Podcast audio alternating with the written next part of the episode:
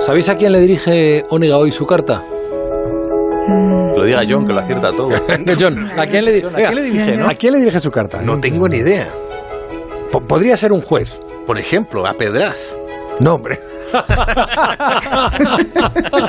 Por lo del Lola. Por Tiene, decir. tiene una carta, ¿eh? Pedraz tiene una carta. Una portada. A Pablo Llarena. Fernando, buenas noches. Muy buenas noches, Juan Ramón, y buenas noches a don Pablo Llarena Conde, magistrado del Tribunal Supremo. Creo que no hace falta más presentación. Si le escribo precisamente hoy, no es porque sea el cuarto aniversario del referéndum ilegal que fue uno de los puntos culminantes del proceso. Le escribo porque es un hombre de convicciones.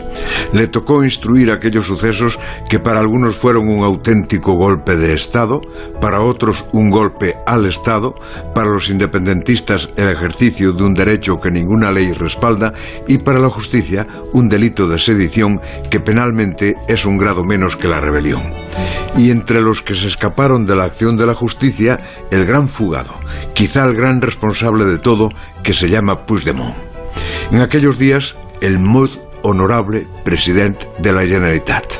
Dicen que huyó escondido en el capó de un coche, yo no lo sé, y usted dictó una euroorden de detención y resultó humillado primero por un tribunal alemán y al mismo tiempo por la justicia belga, y más tarde por el propio fugado que se escapó por la gatera del Parlamento Europeo.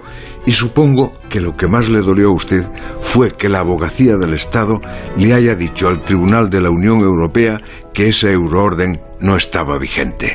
La abogacía no es un órgano judicial, protestó usted. La abogacía es el gobierno. Quita, gobierno, tus manos de la justicia. Y ahí está usted, como guerrillero solitario, tratando de cazar al fugitivo con las armas de la ley, pero en un terreno pantanoso de legislaciones nacionales contradictorias. Quienes creemos en nuestro Estado de Derecho, le defendemos, Yarena. Usted no hace otra cosa que seguir lo que manda la ley.